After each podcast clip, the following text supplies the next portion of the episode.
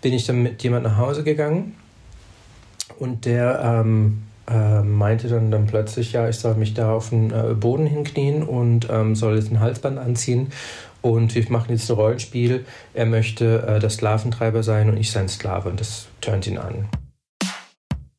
Mies Coming Out. Jede Geschichte ist einzigartig. Wer sich outet, ist froh um Unterstützung. Willkommen zu einer neuen Folge von «Mies Coming Out». Ich bin der Marco Schettin und der Podcast kommt neue Unterstützung über von hellofresh.ch. Der Sponsor HelloFresh liefert frische Kochboxen zu euch heim. Das Gute daran, alles ist umweltfreundlich verpackt und es kommen genauso viele Zutaten, wie man dann eben auch braucht. Also nichts geht in Kübel oder bleibt im Kühlschrank stehen, wie das manchmal ist, wenn man irgendeine spezielle Zutat wie Ingwer muss kaufen. Ich habe ein cremiges Pilzrisotto mit Speck gekocht und auch Spaghetti Bolognese und habe es sehr genossen. Es gibt aber auch Haufen vegetarische Gerichte zur Auswahl und zur Inspiration. Mir hilft HelloFresh so vor allem, meine Essensplanung zu vereinfachen und ein bisschen kreativer zu machen und auch verschiedene Länder kochen zu entdecken. Wenn ihr Hello Fresh ausprobieren dann habt ihr als Hörerin von Miss Coming Out einen speziellen Code. Der heißt HF Coming Out, alles in Grossbuchstaben und zusammengeschrieben. Also HF wie Hello Fresh Coming Out, alles aneinander. Und mit dem Code habt ihr bis zu 140 Franken Rabatt auf die ersten vier Boxen. Der Code der ist für NeukundInnen einlösbar und der Versand von der ersten Box ist gratis. Also HF Coming Out auf hellofresh.ch. Alle Infos die findet ihr auch in der Description von der Folge. Mies Coming Out. Jede Geschichte ist einzigartig. Jazz ist 41, wohnt in Zürich und ist non-binär sexuelle Orientierung, homosexuell. Auf Instagram sehen ihr Jazz mit langen Haaren und Schminke im Gesicht. Im Podcast hockt Jazz mit kahlem Kopf und drei Tage Bart gegenüber. Das erste Coming Out, das innere Coming Out, hat Jazz mit zwölf gehabt. Genau, da kann ich mich noch doch recht gut dran erinnern. Ich war äh, in Deutschland in der Fußgängerzone unterwegs mit äh, meinem Cousin, der gleich alt ist wie ich. Und ähm, wir sind dann so rumgelaufen und so. Und dann lief vor mir ein, ein attraktiver äh, Mann, äh, Cis-Mann, gehe ich davon aus. Ähm, und äh, dann habe ich, dann, dann ist mir einfach so, dann habe ich gedacht so, hoppla, das sieht ja richtig geil aus. Aber ich habe es nicht nur gedacht in dem Moment, sondern auch gesagt. Und dann guckt mich mein Cousin an, ich gucke mich selber an, irgendwie so im, im Schaufensterspiegel da und dachte, okay, jetzt weiß ich, wer ich bin und was, was eigentlich mit mir los ist, was, was eigentlich das Ganze ist. Ähm, ich habe das in dem Moment einfach wirklich realisiert und gleichzeitig für mich auch gerade bestimmen, dass es dann so ist. Genau. Also du bist damals für dich äh, ein schwuler Bub oder ein schwuler Teenager gewesen. Genau, also ich kann mich noch so ein bisschen zurückerinnern, so an die Zeit, wenn man so diese ersten Doktorspielchen gemacht hat und so. Und da war ich so acht, neun, ähm, wie das dann halt einfach so ist in dem Alter. Man, man entdeckt sich gegenseitig, man entdeckt das andere Geschlecht, guckt sich das mal so ein bisschen an, lacht auch noch drüber. Ähm, aber man empfindet da auch nichts dabei. Also ich glaube eher doch sehr ähm, Explorer-mäßig, äh, was man da macht in so einem jungen Alter.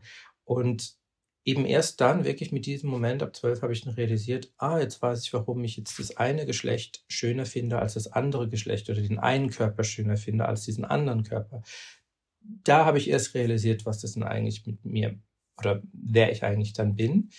Und wusste dann in dem Moment und zu dem Zeitpunkt, weil ähm, Geschlechtsidentität äh, gibt es ja auf einem Spektrum und das Spektrum bleibt ja auch nicht immer gleich. Es kann sich ja immer variieren in, in, je nachdem, ähm, dass meine Identität in dem Moment eigentlich äh, äh, quasi ein Mann, ein Cis-Mann ist, der sich als homosexuell identifiziert. Little did I know, was die Welt noch für wunderbare äh, Begriffe mit sich bringt, wunderbare ähm, Selbsterkenntnisse mit sich bringt, ähm, die sehr, sehr bereichernd sind, wenn man sie auch zulässt und zulassen kann. Nicht jeder hat die Möglichkeit, sich so einfach zu outen. Nicht jeder möchte das auch und nicht jeder weiß auch wie. Mhm. Also mit zwölf ist das so die erste Erfahrung gewesen, so äh, okay, da entspreche ich vielleicht auch nicht ganz der Norm. Wie ordnest du das ein? Ähm, vielleicht fangen wir ganz, bei, ganz von vorne so ein bisschen an. Ich war schon immer so ein bisschen ein, durchgeknallter, ähm, durchgeknalltes Kind. Ich habe immer meine eigene Welt ein bisschen gelebt ähm, und erlebt. Und auch in der Schule, bevor ich mein Coming Out hatte, war ich immer anders als alle anderen. Ähm, zum einen nicht nur, ähm, weil ich äh, ein Person of Color bin, ähm, zum anderen aber auch aus einer gemischt äh, rassigen Familie noch kommen, was zu dem Zeitpunkt immer noch ein bisschen ein Thema war. Ähm, zum anderen, weil ich sehr häufig umziehen musste als Kind. Also wir mussten immer eine, anderthalb Jahre umziehen, weil ich auch aus einer Militärfamilie noch komme. Ähm, und weil ich auch sehr, sehr geliebt habe, mich anders anzuziehen als alle. Also ich bin morgens zum Beispiel äh, aus dem Haus raus, auf dem Schulbus. Und auf dem Weg zum Schulbus habe ich dann Blumen gepflückt am Straßenrand und habe sie mir ins Haar gesteckt, weil damals hatte ich ja noch ein bisschen Haar, ein volles äh, äh Haar, wie man das so kennt. Ähm, oder habe mir dann bunte Mascara äh, gekauft und habe mir dann einfach mal die Augenbrauen damit angemalt. Oder ich habe sehr, sehr, sehr früh Bartwuchs äh, bekommen und habe mir dann äh, das, ja doch mit zwölf, hatte ich dann doch schon so ein Bärtchen, habe ich mir das dann angemalt. Und es hatte für mich gar nichts damit zu tun, ob ich jetzt, ob ich darin irgendwie eine, eine Homosexualität kenne oder erkenne, sondern es war einfach nur ein Ausleben von, von meiner kreativen Seite und ich wollte immer anders sein. Und wie, als Alter. und wie haben die Leute um dich herum reagiert? Ja, in, eigentlich haben sie sich meistens äh, mit mir gefreut. Ähm, es gab ganz wenige Situationen, wo sie vielleicht mal über mich oder über mein Outfit äh, gelacht haben. Aber im Grunde genommen war ich auch zu dem Zeitpunkt auch da schon sehr, ähm, na, deutsches Wort, ähm, sehr selbstbewusst, genau. Sehr selbstbewusst in dem, wie ich das mache, weil mich hat es nicht gestört. Wenn ich mich so wohl fühle, wie ich herumlaufe, dann hat es ja nicht die Welt zu interessieren, ob es denen passt oder nicht. Also das heißt, du bist schon immer sehr kreativ und hast das auch ausgelebt. Ist das auch Mitgrund gewesen, warum dir dann das Coming Out, ähm, also nicht das innere Coming Out, sondern das Äußere mit 16 schon gelungen ist, was doch eigentlich noch früher ist, wenn ich jetzt vergleiche all die Folgen in dem queeren Podcast, also das sind Haufen Menschen, die das viel später haben, das Coming Out. Würdest du sagen, das ist ein mit ein Grund gewesen?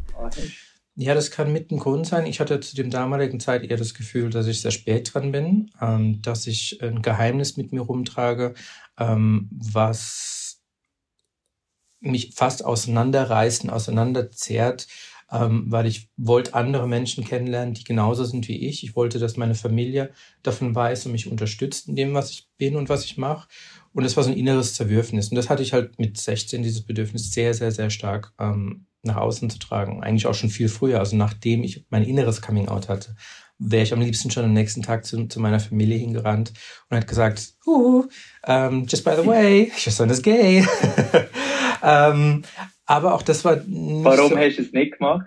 Genau, das war eben nicht so einfach, weil meine Familie doch auch sehr konservativ ist. Ähm, und du hast ja gesagt, in einem Militärhaushalt. Genau. ja. Jetzt stellt man sich das natürlich so äh, äh, stereotypisch äh, Hollywood-mäßig vor mit Yes, man und so weiter. Ähm, nee, also eigentlich ähm, ganz einfach. Also meine deutsche Seite ähm, kommt von einer der ältesten deutschen Familien aus Deutschland und meine amerikanische Seite eben von den Südstaaten aus Mississippi.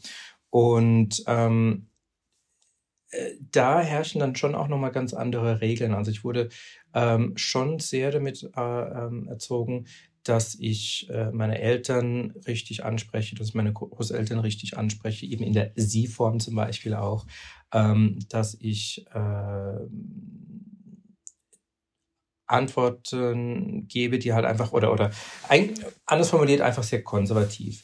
Aber wissentlich, dass zum Beispiel meine, meine schwarze Familie ähm, auch einiges mitgemacht hat, um da zu sein, wo sie dann heute oder zum damaligen Zeitpunkt ähm, geopolitisch und rechtspolitisch ähm, natürlich sind. Also von daher hat man immer so, so eine Waage gehalten. Also ein anderes Beispiel auch, wenn ich, wenn ich was angestellt habe, was Kleines, dann, dann kam mein Vater, hat den Gürtel ausgezogen und dann habe ich mal den Hintern versohlt bekommen. Und äh, das hat er dann so lange gemacht, bis ich dann mal zurückgeschlagen habe.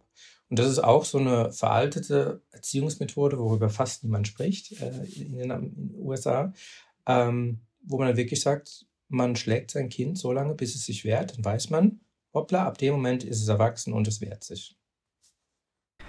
Also ganz, ganz schlimm.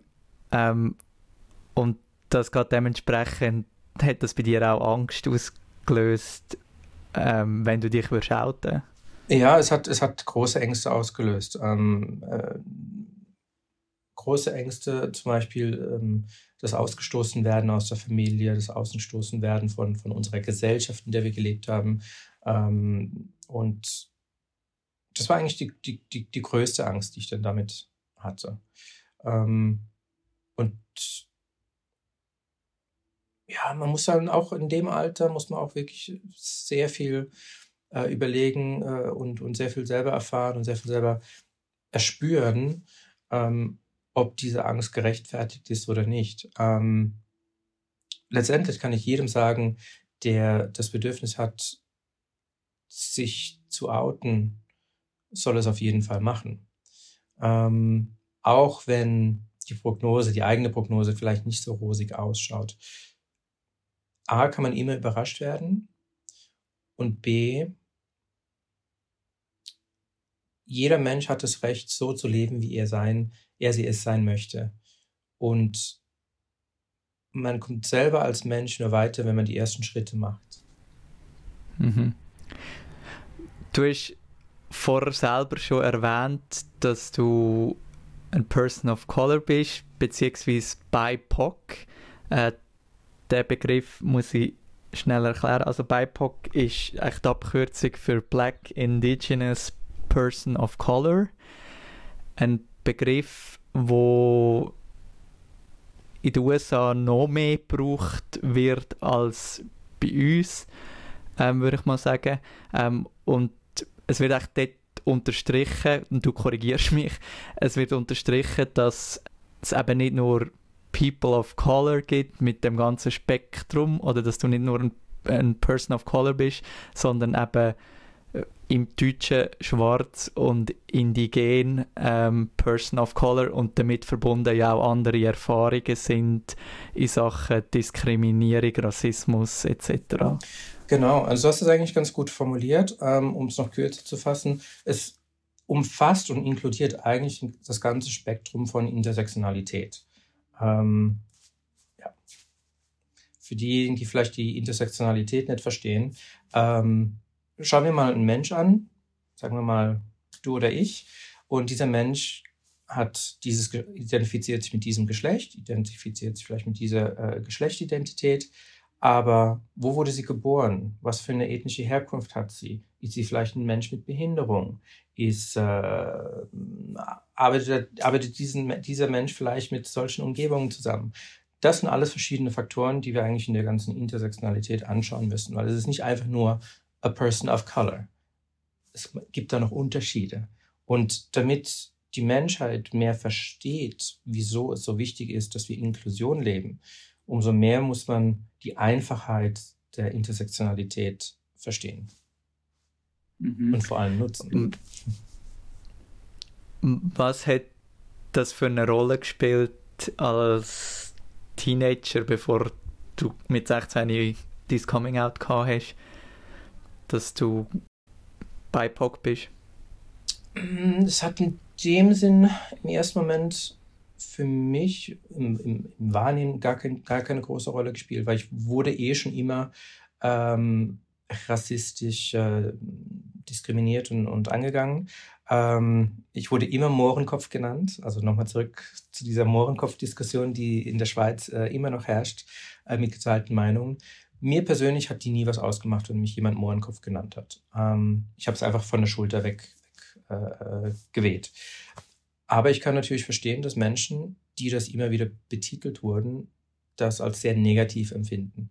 Ich fand es eher lustig, weil es gezeigt hat, dass die Menschen, die diese Terminen, äh, Termini benutzen, einfach sehr einfach dumm gestrickte Menschen sind. Also fand ich es eigentlich eher lustig auf im Sinn von ein Mirroring-Effekt. Ähm, und somit war ich schon immer damit konfrontiert, äh, ausgegrenzt zu werden, manchmal oder eben auch diskriminiert zu werden, noch viel, viel direkter.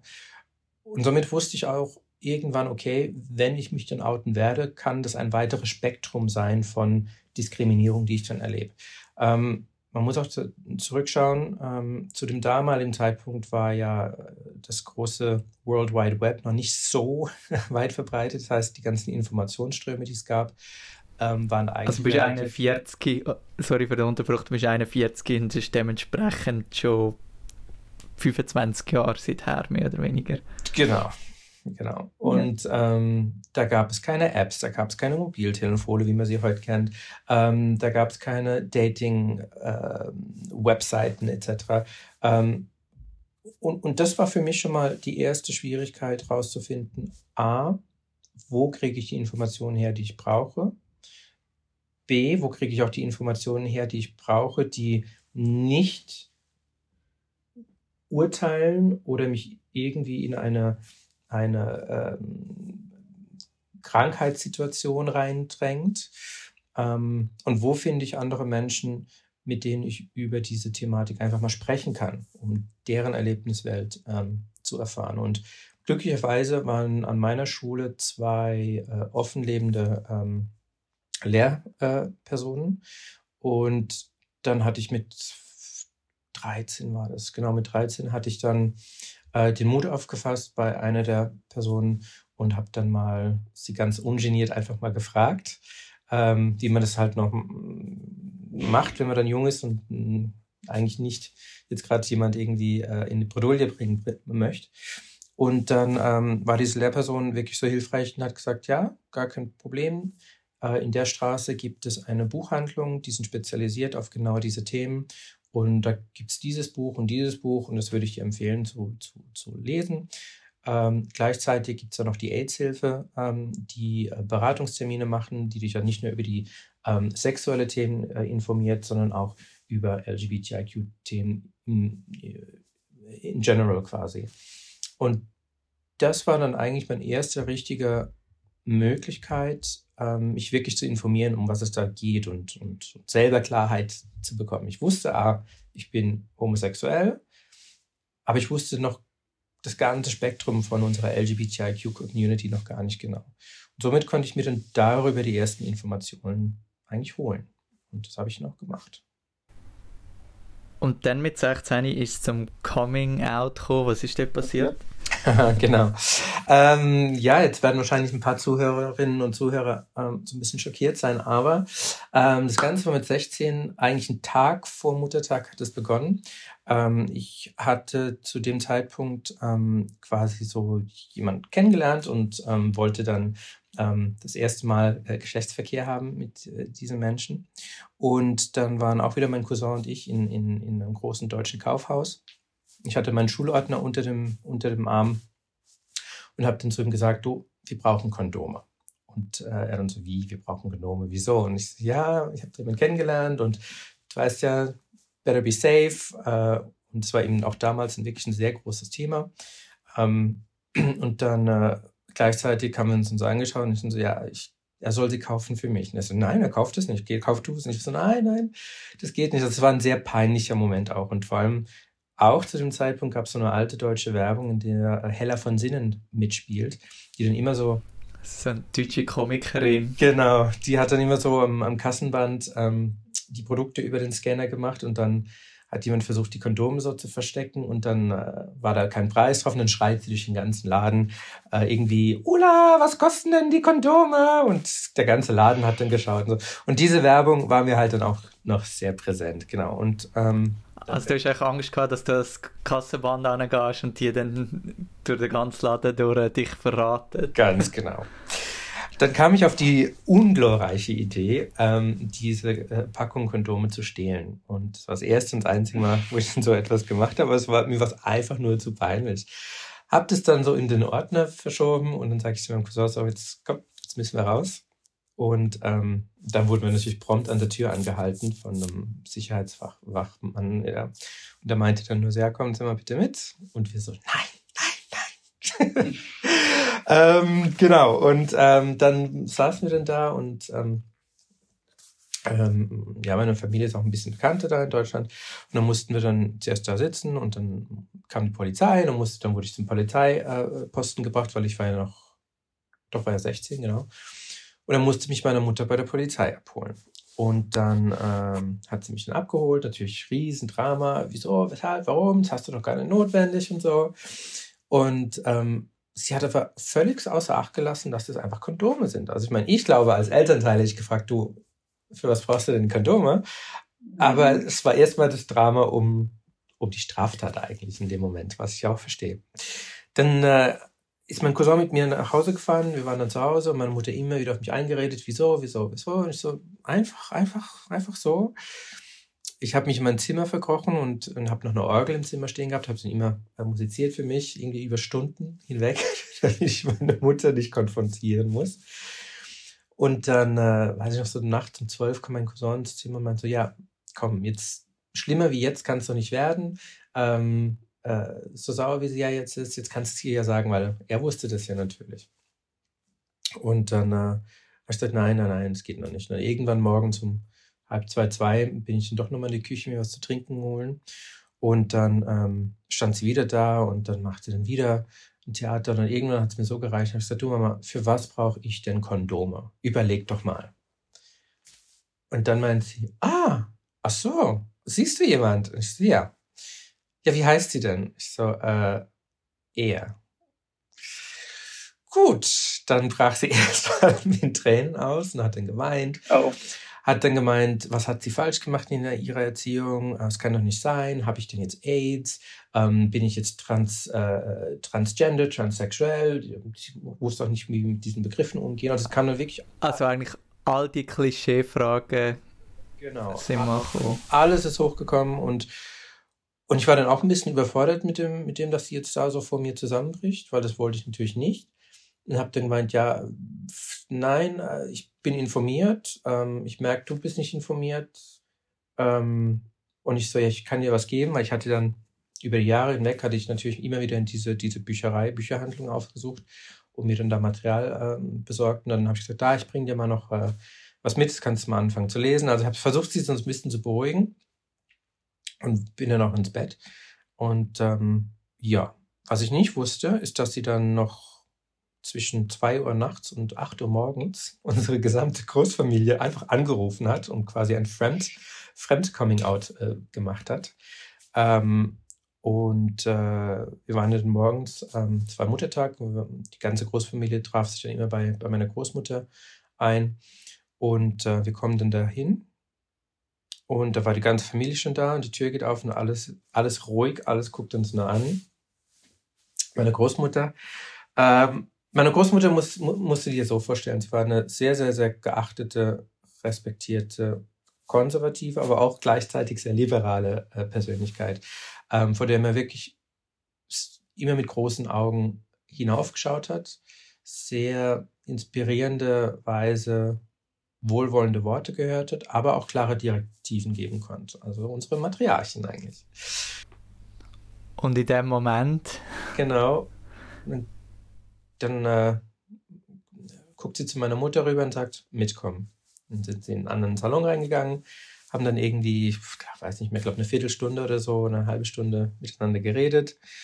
Und ich saß dann so in der Küche und alles so schweigend. Und ähm, ich habe so eine Tante, also die Mutter von meinem Cousin da, die hat dann so einen negativen Aspekt gebracht, die, äh, das ist ja widerlich und sowas. Um, ähm, little did she know that her own son is gay too at that time, bei dem Zeitpunkt. Um, ähm, also ihr eigener Sohn ist mittlerweile auch geoutet als schwul. Genau. Und ich habe noch eine andere Tante, die ist bei uns so eine ganz lockere, lustige, schräge, schrullige Nummer.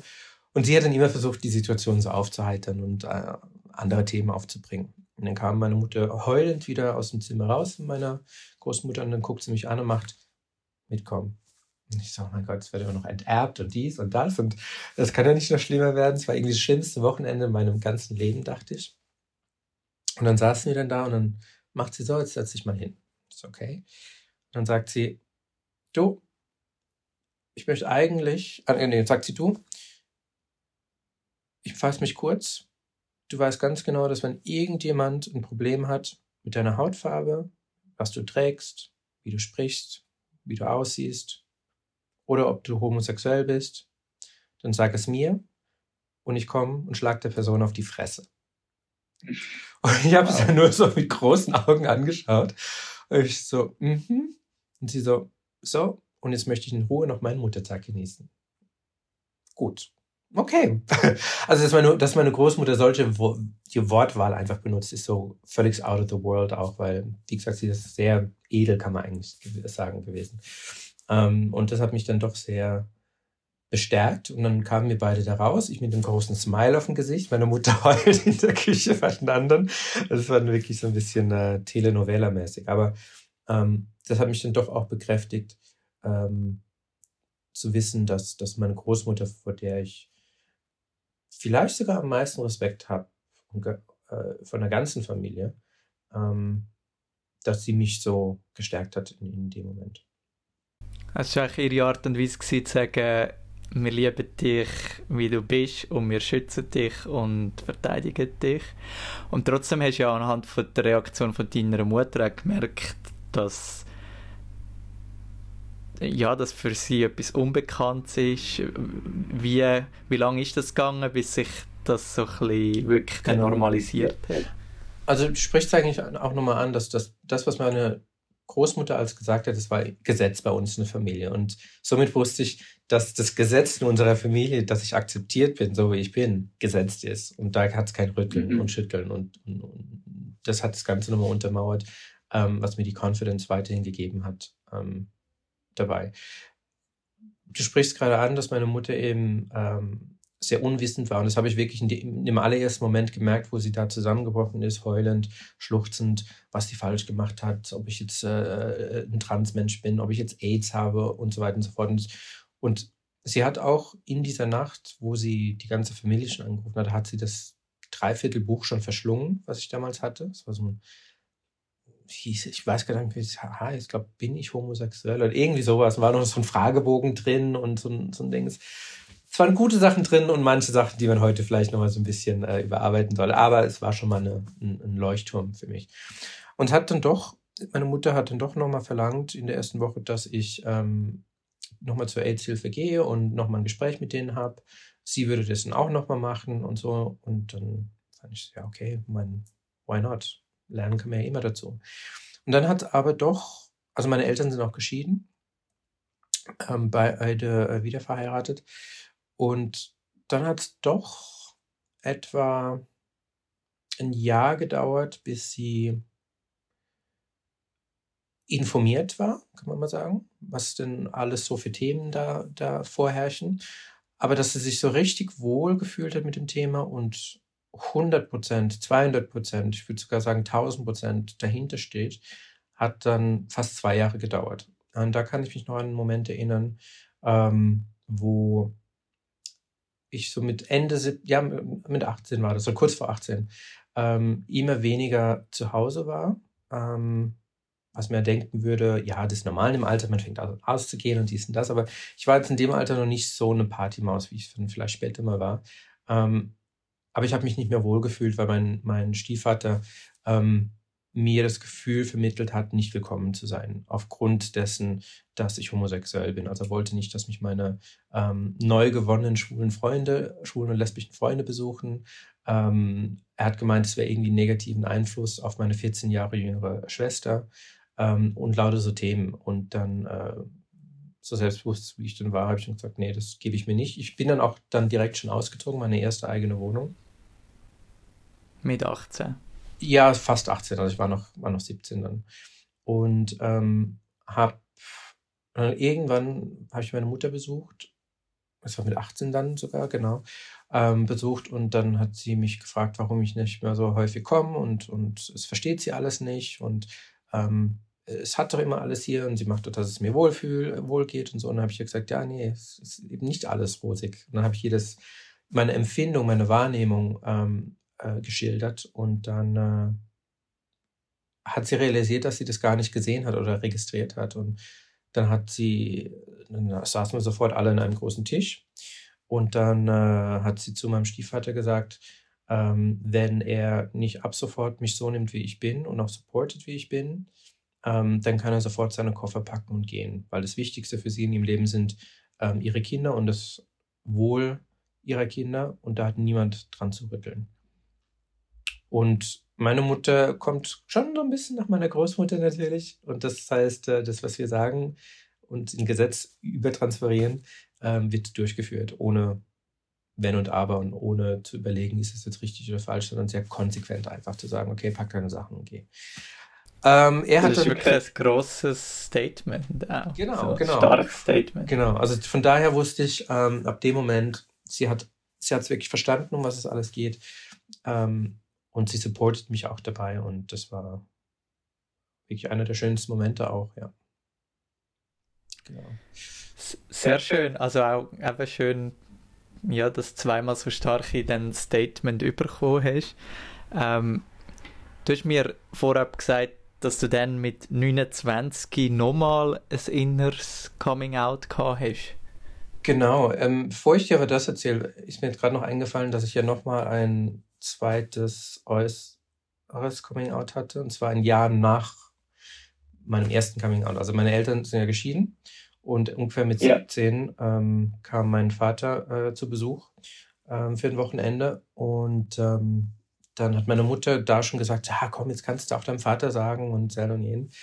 Und dann habe ich mir allen Mut aufgefasst, auch da, und habe es ihm dann gesagt, meinem Vater, meinem leiblichen Vater. Also das war mit 17 gewesen, ein, ein Jahr bevor du ausgezogen bist und deine Mutter deinen Stiefvater vor die Wahl gestellt hat. Ganz genau. Ähm, und dann habe ich ihm das erzählt und dann, und mein Vater ist halt auch 2,10 Meter zehn groß, er hat noch ein bisschen mehr dunklere, dunklere Farbpigmente als ich. Äh, und ähm, ja, wenn dich halt dann, wenn dir so jemand gegenübersteht, hast du immer noch sehr großen Respekt äh, davor. Ähm, und dann ist er einfach aufgestanden, ist dann hoch ins Gästezimmer und dann war er weg. Und ich dachte, ha, was ist denn jetzt los? Also er hat mich wieder angeschrien, hat hm, gar nichts gemacht, gar nicht reagiert. Und ich so, okay, dann äh, ja, gut. Nächsten Morgen bin ich dann aufgewacht und dann war er schon abgereist. So klammheimlich in der Nacht. Und ich so, okay. Dann hat er mir aber einen Brief hinterlassen. Und dann habe ich dann zuerst diesen Brief nicht öffnen wollen, weil ich war halt schon ein bisschen enttäuscht und traurig. Und dann habe ich ihn aber trotzdem geöffnet und dann hat, stand im Brief drin, ähm, lieber Sohn, ähm, danke, dass du mir das mitgeteilt hast. Ähm, ich möchte dir und, und, entschuldige, dass ich abrupt abgereist bin, aber ich brauche einen Moment, um das Ganze zu verarbeiten. Das hat nichts mit dir zu tun.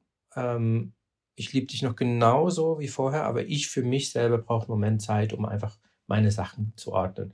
Ich hatte natürlich andere Pläne mit dir, quasi, die ich mir vorgestellt habe. Ähm, aber ich bin mir auch sicher, dass es irgendwie anders geht, dass du diese Pläne quasi erfüllst. Ähm, Warum ist das per Brief gekommen? Weißt du das mittlerweile? Und warum hättet ihr das nicht persönlich gesagt? Ja, äh, ich glaube, es hat eher damit zu tun, dass mein Vater nie so ein großer Familienmensch war. Also, also er hat noch nie so diese emotionale Bindung ähm, zu anderen Menschen immer gut hegen und pflegen können. Und ähm, ich denke, das war für ihn eine Möglichkeit, seine Gefühle Ausdruck zu geben. Ähm, ich bin froh, dass er es gemacht hat. Auch da waren Worte drin, die mich natürlich äh, supported haben und encouraged haben. Ähm, aber es war noch okay. Also er hat, zwar, er hat zwar immer noch danach, so zwei, drei Jahre danach, wenn wir uns gesehen haben, immer noch versucht, mich zu verkuppeln und äh, dass ich dann irgendwie so Basketball spiele mit seinen ähm, Armee-Kollegen und so. Wobei das Einzige, was mich da natürlich interessiert haben, waren dann die, die Duschen ähm, in dem Alter. Aber er hat dann irgendwann aufge aufgehört und Spannende an dem Ganzen ist, irgendwie Jahre später, ähm, Jahrzehnte später, hat er mir dann erzählt, ja, so geht es dann auch ab und zu mal in so LGBTIQ-Clubs und so, sagte dann, ist, ja, es sind die besten Orte, coole Musik, die Leute sind immer irgendwie alle freundlich miteinander und es hat die schönsten Frauen. Aber sie sind eigentlich nicht alle Frauen, ich weiß das schon, aber er findet es sehr schön. so, okay. genau. Also, also, glaubst du, dass er selber ein, ein, halt doch irgendwie auf dem queeren Spektrum unterwegs ist? Nee, das, das, das, das glaube ich jetzt nicht. Also ich nee, ich glaube, er, er findet es nur faszinierend, ähm, dass Trans-Personen ähm, sehr ähm, dementsprechend, was er äh, schön findet. Genau. Also auch ein schönes Statement, um einfach zu sagen, hey, ich interessiere mich auch für, für die queere Welt und ich setze mich auch damit auseinander. Und trotzdem auch sehr viel, ja, ja, herausfordernde Momente für einen Teenager, für einen jungen Mensch. Ähm, und dann mit 29 eben nochmal ein inneres Coming Out. Was ist dort passiert? Ich habe ja dann doch schon sehr früh gemerkt, dass ich ja, also ich habe ja auch angefangen zu tanzen und ähm, Drag zu machen und habe mich natürlich in, in, in diesen Rollen sehr wohl gefühlt, äh, indem ich dann auch. Äh, also Drag einfach genau, wenn man sich klassisch gesagt wie eine Frau verkleidet und auf eine Bühne geht und performt und Lip Sync macht und tanzt so. Oder wie wirst, wie, was ist Drag für dich? Ja, also wenn man einen ganz, ganz normal klassischen alten ähm, Begriff so ein bisschen anschaut, dann wäre es das eigentlich. Weil wenn du zurückschaust, historisch gesehen, ähm, zu, zu Shakespeares Zeiten ähm, durften Frauen ja keine, äh, kein Theater spielen, also nicht auf Bühnen stehen. Und somit mussten die Frauenrollen ähm, von Männern gespielt werden. Und da gab es Randnotizen, D-R-A-G, Dressed as a Girl. Und dann wussten die Schauspieler, was sie, was sie dann eigentlich für eine Rolle dann dabei auch haben. Da kommt eigentlich der, der Begriff her. Und letztendlich ist es einfach nur eine, eine, eine Kunstform, die man sich selbst als äh, Mensch aussucht, die man darstellen möchte. Und dabei kann es sein, dass man ein anderes Geschlecht damit ähm, äh, darstellen möchte. Es kann aber auch ein Fabelwesen sein. Also das Spektrum von Drag ist unheimlich breit und vielfältig. Du bist ab, du hast dich aber als, ich sage jetzt mal, als männlich gelesener Mensch, hast du dich dann als eher weiblich gelesene Person auf die Bühne begeben in deinen 20er Jahren? Mm, ja, nicht ganz. Also es hat eigentlich angefangen, dass wir ähm, die, die Drag-Performance-Gruppe, ähm, bei der ich da angehört habe, ähm, die hieß die Planet Sexy Fancy Dances in Deutschland. Es war eine der ersten Drag-Performance-Gruppen, die es in der modernen Drag-Art gibt. Also es hat dann weniger was mit Travestiekunst zu tun, weil viele werfen das ein bisschen in denselben Pott, aber es ist doch ein bisschen was anderes, aber eigentlich ist es doch was Gleiches. Also es ist so ein bisschen der Unterschied. Ähm, wir waren einfach so eine Art Fabelwesen, also wie so Aliens von anderen Planeten, die aber dann auch wiederum mit eher ähm, femininen Kleidungsstücken sich präsentiert haben. Und es war schön und gut und toll, aber mir war das einfach zu viel. Zu viel Make-up, zu viel schrill, zu schräg. Und ich habe mich damit wirklich nicht wohlgefühlt. Und somit wurde dann der Layer von diesem außerirdischen ähm, Wesen hin zu einem zu einer weiblichen Figur immer, immer weiter ähm, oder näher zusammengebracht. Ähm, weil es ist sehr, sehr, sehr hart, sehr anstrengend. Ähm, Drag zu machen. Du brauchst wirklich sehr viel Make-up. Ähm, du brauchst, äh, du musst dir immer wieder neue Sachen äh, entweder schneidern oder kaufen. Du musst Sachen finden, die sonst keiner hat. Du musst immer irgendwie up to date sein. Es ist anstrengend, das kann wehtun. Äh, du verletzt dich sehr viel dabei, äh, ob es beim Rasieren ist ähm, oder ob es bei mit den High Heels ist oder ob es dann ähm, durch äh, äh, Kleidungsstücke sind, äh, wie, wie, wie Corsagen zum Beispiel, die du dann vielleicht ähm, über 24 Stunden lang tragen musst, weil du deine, deinen Koffer irgendwo liegen hast lassen und du aber gebucht warst, irgendwo in einer anderen Stadt, und du dann am nächsten Tag im Zug sitzt, deine Corsage ein bisschen aufmachst und du Wasserblasen drunter hast. Also das sind dann so glamorous, wow. wie, wie, wie, Drag immer ähm, zu scheinen mag und es nach außen hin ausschaut, ähm, ist es unter der ganzen Fassade dann doch nicht. also das hast du in diesen Jahren, äh, wo du 20 und eben bis 29 viel oder immer mehr gemacht.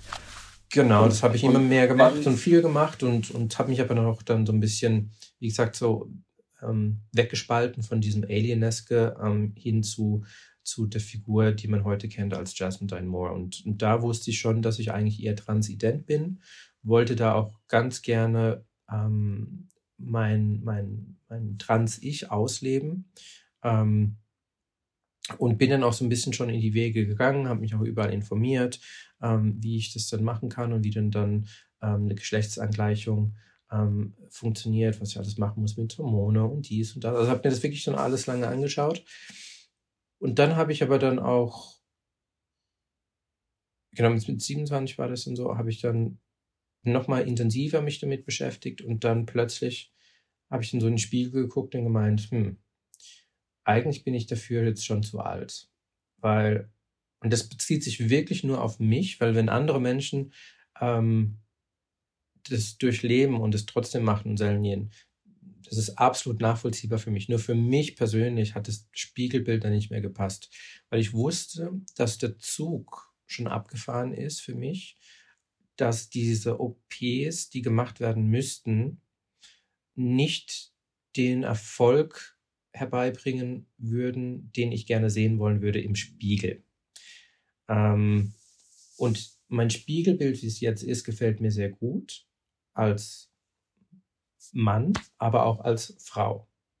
Als Mann mit Bart gut, so, als Frau ohne Bart gut geschminkt. Und somit war ich wieder, habe ich irgendwie mich selber extrem gut gefunden. Ich habe mich erkannt und habe gewusst, ich, ich identifiziere mich selbst als non-binär. Und non-binär ist auch ein Teilspektrum des ganzen Trans-Stern, des ganzen Trans-Universums eigentlich. Das ist ein Aspekt davon, das darf man nicht vergessen. Es gibt äh, ein Volk da im Podcast mit Mori, wo eine non-binäre Person ist, wo man auch ähm, noch mehr über den Begriff erfahrt. Du sagst, du hast dann für dich das entdeckt, dass du non-binär bist mit 27, 28. Das ist vor 13 Jahren dementsprechend etwa also zu einer Zeit, wo noch viel weniger von non-binären Menschen geredet worden ist. Ist denn das auch dein Outing mit 29 als non-binäre Person oder was ist da genau passiert? Genau, also das war, das war wirklich so für mich auch wieder so ein so ein zweites Aha-Moment in meinem Leben, wo ich gesagt habe, hey, ich weiß jetzt wirklich, wer ich bin, wo ich hingehöre und was es dazu braucht, um, um selbst mit mir glücklich zu sein. Ähm, und das war dann wirklich die Erkenntnis, zu spüren und zu wissen, dass ich einfach non-binär bin. Und niemand schränkt ein, was non-binär ist, wie es zu sein hat. Ähm, das ist ja so ein bisschen eine Fehlinterpretation von vielen auch, die dann meinen, ja, eine non-binäre Person läuft auch sehr queer rum. Also man sieht dann zum Beispiel dann doch eher, dass jemand ähm, vielleicht als äh, äh, Cis-Mann auf die Welt gekommen ist und sich dann so queer anzieht, dass es dann schon wieder so ein bisschen androgyn wirkt. Das muss gar nicht sein. Non-Binarität kann so aussehen, wie der Mensch es für sich selber definiert. Und wie sieht es in deinem Leben aus? Also du hast vorhin gesagt, mal mit Bart, mal geschminkt und mit langen Haaren. Wie erlebst du das? Ähm, das ist eine gute Frage, weil das Spannende daran ist, und das hast du am Anfang auch so ein bisschen ähm, ähm, betont, dass du ein bisschen überrascht bist, mich jetzt zu sehen mit kurzen Haaren und eher drei Tage Bart und so. Ähm, unser äußeres Aussehen definiert niemals unsere Geschlechtsidentität. Ähm, nur weil unser Gegenüber vielleicht irgendwie jetzt gerade visuell so aussieht wie wir, ähm, das jemanden zuschreiben in stereotypischen Denken, das widerspiegelt noch lange nicht die Wahrheit. Ähm, und auch so, wenn ich jetzt, äh, ich sitze jetzt hier mit Trainerhosen, graues Sweatshirt, ähm, drei Tage Bart, ja, das können männliche Attribute sein, aber ich denke bin und fühle mich auch als Frau und somit sehe ich mich selber als Frau. Ähm, genau. Der Unterschied interessanterweise auch, wie meine Gegenüber mich dann wahrnehmen in den verschiedenen visuellen ähm, Rollen, sagen wir es mal so, ähm, ist der, das als,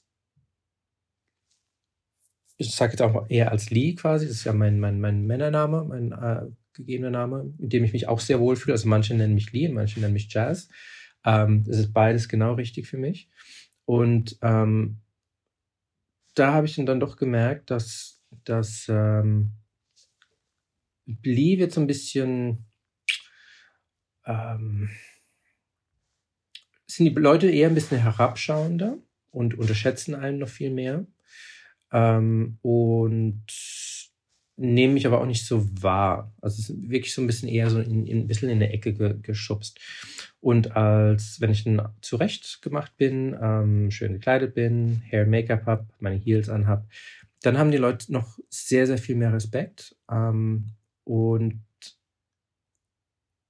sind dann doch nochmal ganz anders. Ähm, und ich habe lange, ich habe schon öfters mal eine Diskussion gehabt, wo dann Leute meinten, ja, in Drag bist du dann einfach anders, ähm, äh, noch viel lauter und viel extrovertierter und so. Und das stimmt, das stimmt gar nicht. Ähm, wer mich wirklich kennt, weiß genau, dass ich als Jazz und als Lee ganz genau gleich bin. Aber die eigene persönliche Wahrnehmung von mir ist dann anders. Nur bedingt durch meine, durch meine Klamotte, die ich dann anhab. Das ist noch viel spannender, weil viele denken dann immer, klar, es gibt auch andere Menschen, die sind natürlich in diesen ähm, Rollen, wenn es zum Beispiel Drag dann ist, weil das, was ich hier dann mache, ist nicht Drag. Wenn ich Drag mache, dann mache ich das auf der Bühne, das ist eine Show, das ist dann komplett was anderes, aber wenn ich einfach mich zurecht mache und dann ausgehe und essen gehe, ins Kino gehe, als Frau ist es kein Drag mehr, das ist einfach ich als Mensch. Ähm, Eben, und dann gibt es eben Leute, die machen Drag-Show und da ist es viel lauter, extrovertierter, als wie sie vielleicht in Natura sind.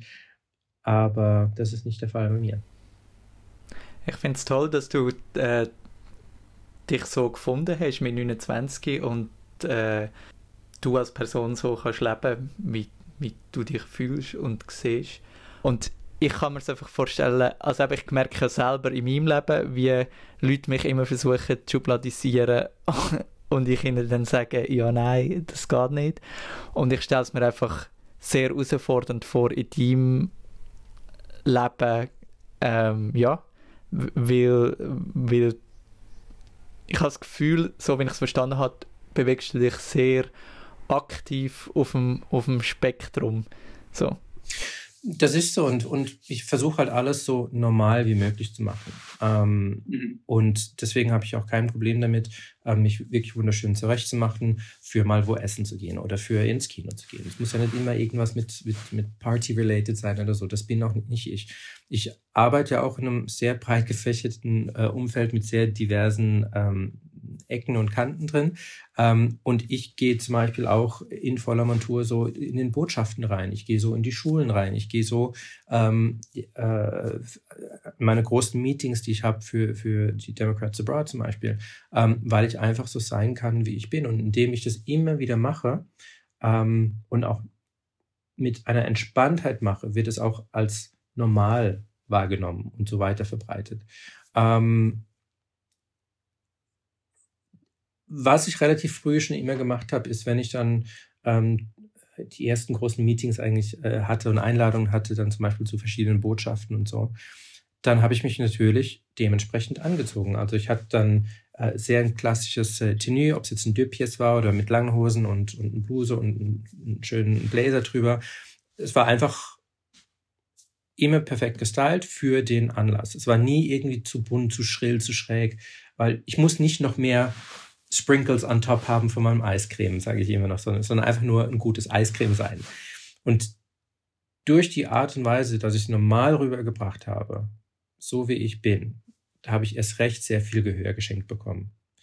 Ähm, das heißt nicht, dass ich mich versteckt habe ähm, vor dem, was ich bin. Nein, ich habe es explizit auf den Tisch gebracht aber die Leute haben mir zugehört. Und das hat dann sehr viele Türen automatisch aufgemacht und aufgemacht und aufgemacht. Ähm, auch dahingehend, dass zum Beispiel jetzt vor, ja, wann war die? 2020 Wahlen, durfte ich als erst die erste äh, äh, non-binäre äh, BIPOC ähm, äh, die ganze Wahlnacht äh, bei Blick TV ähm, mit durch äh, moderieren und ähm, die Demokratische Partei Amerika repräsentieren. Ähm, und das in voller Montur. Und das zeigt mir ein unheimliches, unheimlich großes Respekt und Backing und Support von ganz, ganz, ganz vielen Menschen da draußen. Und das sind so die kleinen, in Gänsefüßchen, kleinen Erfolge, die dann doch immer äh, zu was Größerem werden. Jazz, du bist 41, du hast in deinem Leben schon sehr viel gemacht, eben ähm, für mehr Toleranz, mehr Verständnis, mehr Offenheit. Wir haben schon darüber geredet, ähm, du bist auch BIPOC. Ich habe schon mehrere Menschen angefragt, die selber äh, Person of Color sind, ob sie in diesem Podcast würden mitmachen Und häufig ist eher weniger, weil sie fühlen sich also sie haben das Gefühl, dass sie eh schon immer an zwei Fronten sind. Also einerseits als äh, Person of Color äh, viel ähm, äh, rassistische Vorfälle erleben und andererseits als queerer Mensch diskriminiert werden. Wie siehst du das? Das stimmt ähm, hundertprozentig. Ähm, das, ist, das ist definitiv so. Und jeder, jede, jedes, wo etwas anderes behauptet, ähm, hat entweder Tomaten auf den Augen oder lebt in einer äh, ganz weit entfernten Galaxie. Das ist tagtäglich ähm, ein Kampf für nicht nur für, für Gleichheit, äh, sondern auch für Akzeptanz. Und ähm, da gibt es so viele Beispiele, die man erlebt. Da habe ich auch mal, auch, ich weiß gar nicht mehr wo, das war auch ein Interview mal drüber gegeben, genau über ähm, der Rassismus, den wir haben, auch innerhalb unserer eigenen Communities. Und ähm, das erlebst du jeden Tag zu ganz vielen Geschichten. Ähm, zum Beispiel, ich meine, klar, man, man kennt es natürlich über diese Dating-Sites äh, ähm, oder Dating-Apps, wo es dann irgendwie dann heißt, no, no blacks, no Asian, uh, no fats, no, no queers und so. Ich kann zum Teil verstehen, wenn jemand, und das ist auch wieder meine persönliche Empfindung, wenn jemand eine sexuelle Präferenz hat. Aber wenn man dann hingeht und einfach kategorisch einen Menschen ausschließt, nur aufgrund eines Bausteins von seiner Intersektionalität, dann stimmt irgendwie was, was nicht so ganz, weil du ja, schließt einfach komplett jemand aus. Ähm, aber dann gab es noch ganz andere Beispiele, wenn man so ein bisschen, ich weiß nicht, ähm, klar, es sind vielleicht ein paar Zuhörerinnen und Zuhörer, die äh, unter 18 sind, aber ähm, this is real life. Ähm, wenn man dann auch mal äh, jemand datet und so, und dann habe ich, hab ich mal was erlebt, bin ich dann mit jemand nach Hause gegangen und der ähm, äh, meinte dann, dann plötzlich, ja, ich soll mich da auf den äh, Boden hinknien und ähm, soll jetzt ein Halsband anziehen und wir machen jetzt ein Rollenspiel. Er möchte äh, der Sklaventreiber sein und ich sein Sklave. Und das turnt ihn an. Und dann äh, habe ich mich natürlich angezogen und bin gegangen. Oder wenn du dann zum Beispiel irgendwie in einer Gruppe ähm, äh, ausgehst ähm, oder eben auch in einer Gruppe vielleicht dich anderweitig beschäftigen möchtest, dann bist dann doch eher mal du der Person of äh, der Person, wo dann halt äh, ausgegrenzt wird. Ähm, und zwar nicht nur physisch, sondern aber auch wirklich mental und, und so. Und dann das Ganze auch gesagt wird, so, nee, das passt uns nicht, too black und so. Also Rassismus äh, existiert jeden Tag im Leben von äh, People of Color und ich finde, das müssen wir halt wirklich auch mal anerkennen, das hast du vorher gerade gesagt. Ähm, the bad guys don't stop uh, at the queer community. Also ja, ich finde auch in der Community wird viel für Toleranz und Offenheit plädiert. Ich selber finde aber in der Community ist man sehr viel äh, neidisch, intolerant, rassistisch, was auch immer. Und eben äh, finde es gut, dass du das auch so offen gerade ansprichst und sagst, oder ja. Was mir da noch, so ein ganz einfaches Beispiel, wo, wo, wo ich jeden Menschen da draußen ermutige, mal drüber nachzudenken, ähm, ist, wenn jemand hingeht und sagt, für mich gibt es keine, keine Farbe. Für mich sind alle Menschen gleich oder für mich gibt es keine Sexualität. Für mich sind alle Menschen gleich. Ähm, warum diese Aussage so falsch ist.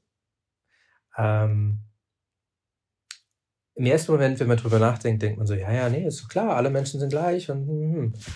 Aber eigentlich verletzt man damit jede einzelne Kultur, jede einzelne Ethnie auch damit. Man acknowledged nicht, wo diese ganze ähm, Geschichte herkommt, die ein Mensch quasi in sich trägt.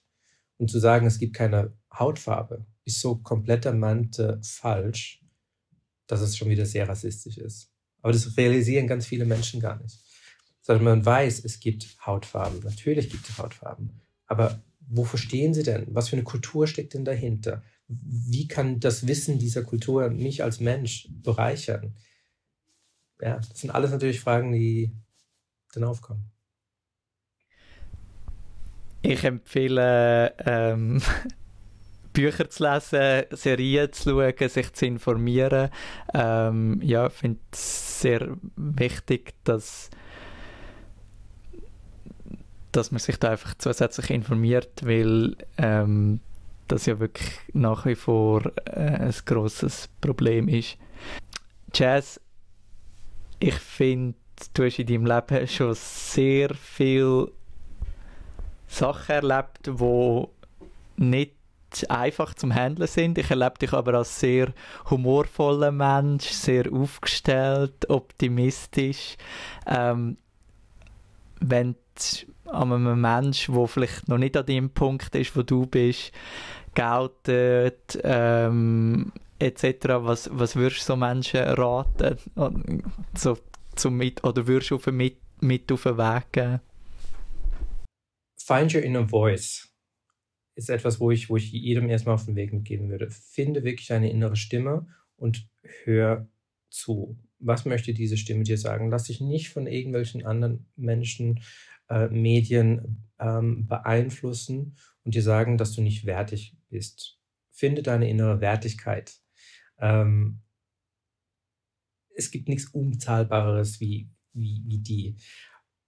Und mach Schritte nach vorne nicht nach hinten, sondern nach vorne. Du selber bestimmst, ob die Schritte groß sind, ob die Schritte klein sind, ob sie nach links gehen, nach rechts gehen, äh, im Kreis sich manchmal drehen können. Nein, wichtig ist, dass du diese Schritte machst, erlebst und durchführst. Stehen bleiben ist keine Option. Rückwärts gehen ist auch keine Option. Immer Step by Step. Jazz 41 aus Zürich, wo non-binär und schwul ist. Ich bin der Marco Schettin. Geht vorbei auf hellofresh.ch, wenn ihr Kochbox-Lieferung ausprobieren wollt, mit dem Code HF Coming Out.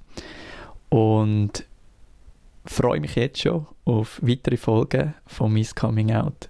Sind lieb zueinander. Miss Coming Out. Jede Geschichte ist einzigartig.